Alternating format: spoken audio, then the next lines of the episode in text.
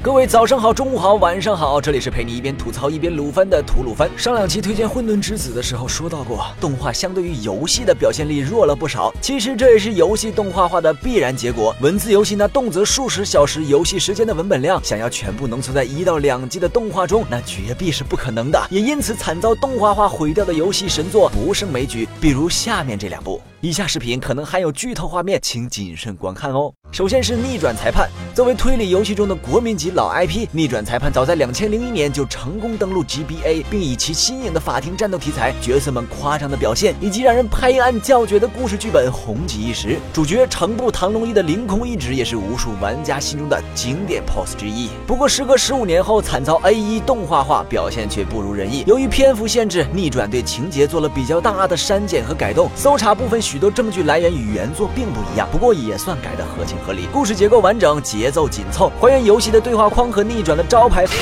都能让粉丝们会心一笑。问题比较大的主要是一作画，二法庭特效，三推理过程。首先是作画，动画人设与原作有差距，属于正常。之后的作画不稳定，角色变形呢也在所难免。但逆转裁判这样的超人气 IP，动画就从 OP 就开始作画崩坏，程步堂的别扭跑姿甚至到了需要紧急修正的地步，是不是有点过分了呀？然后是法庭特效，记得2012年的真人电影版版中的法庭黑压压的，还带点科幻元素，而到了动画虽然还原了游戏的色。色调却又变成了魔幻片，律师、犯人、检察官个个都会疯魔法，往往一吼一指就能把对方吹飞，尴尬度 max。这种表现与其说是忠于原作，不如说是放弃思考了，比较合适吧。最后是推理过程，其实逆转动画的推理过程虽然有点赶，不过并无硬伤，主要问题在于代入感。游戏玩家在游玩过程中需要长时间的思考和举证，用自己的推理来推动故事的发展，而在动画中，我们只是扮演旁听席上的一个看客，无论你的推理对与否，律师和检察官都会告诉你真相。推理的刺激感相对就薄弱不少，加上动画被原作推理过程所约束，整个过程节奏比较单一，都是突然反对、突然指证、突然被怼、突然逆转，紧张的气氛还没营造出来就已经高潮完了。作为推理剧来说，比较致命。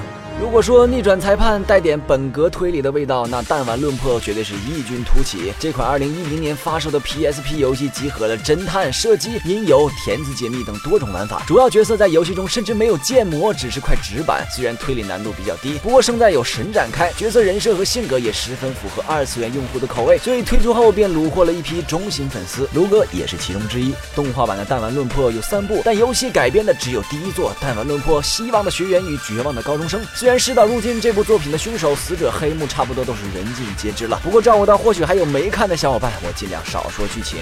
监督暗城二以前也负责过游戏改编的动画，比较经典的是女神异闻录四。动画除了人设有点阴阳脸外，整体无论是节奏把控、嗨点还原，还是作画质量都十分到位，玩家看得开心，新接触的观众也不会看不下去。而暗城二对弹丸的改编定位则相反，完全的粉丝向，完全照搬游戏系统，各种人物出场、猜字谜、颜弹论破、处刑动画，基本就是游戏。怎么表现的动画就怎么表现。如果你是游戏粉丝，估计看着会很爽。然而对动画党来说，这种还原不仅让非原作粉丝一脸懵逼，还破坏了动画的叙事方式。整部动画变成了单纯的游戏宣传片，完全就是本末倒置嘛！还不如直接放游戏实况算了。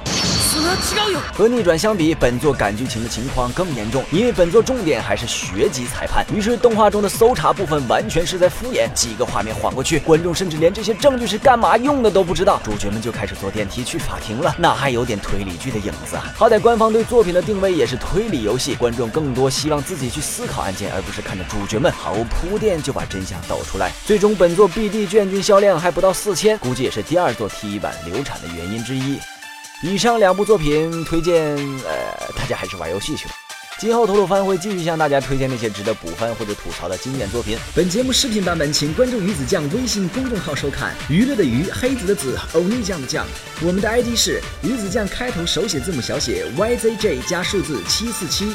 最后又到了每期一次的抽奖环节，本期的奖品是由资源仓送出的黑白熊坐垫一个，你可能坐着个假校长。只需关注鱼子酱官微，转发本节目视频即可参与抽奖，获奖名单将在微博公布，请观众老爷们多多留意喽。另外，你还能在资源仓找到更多更好玩的动漫周边，吃的用的穿的摆的啥都有，妈妈再也不用担心我淘不到好货了。那么本期视频就到这里，让我们下期再见，拜拜。